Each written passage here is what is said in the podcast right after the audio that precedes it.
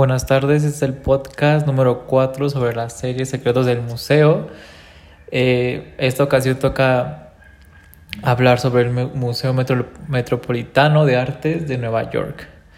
Lo que me llamó la atención es cómo Enrique VIII cambió su actitud después de un accidente que lo dejó inconsciente dos horas más o menos.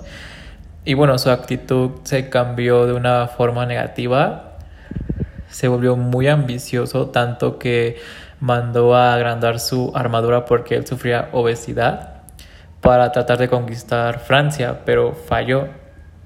También me llamó la atención cómo eh, César Augusto no imponía sus creencias en los pueblos que conquistaba, sino que usaba esas creencias de esos pueblos a su favor. Era muy diverso en ese sentido, pero después lo usaba a su favor.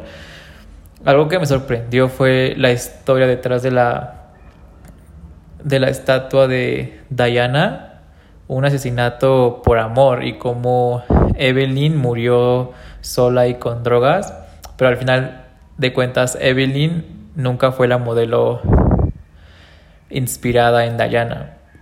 También algo que me sorprendió fue cómo se creyó que una copa fue usada por Jesús en la última cena, pero al comprobar que no era así y el Vaticano rechazar la autenticidad de que esa copa había sido usada por Jesús, pues su popularidad bajó demasiado y en el museo ahora está en un pasillo que es, es casi cero con, concurrido, entonces es muy interesante.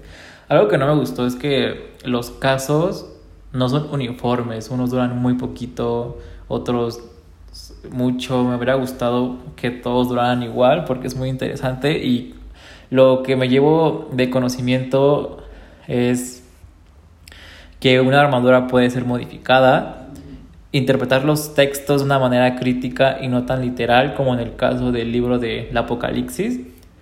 Y las armaduras de soldados debían tener características específicas para no entorpecer los movimientos ni tampoco disminuirlos, por lo que también debían ser ligeros.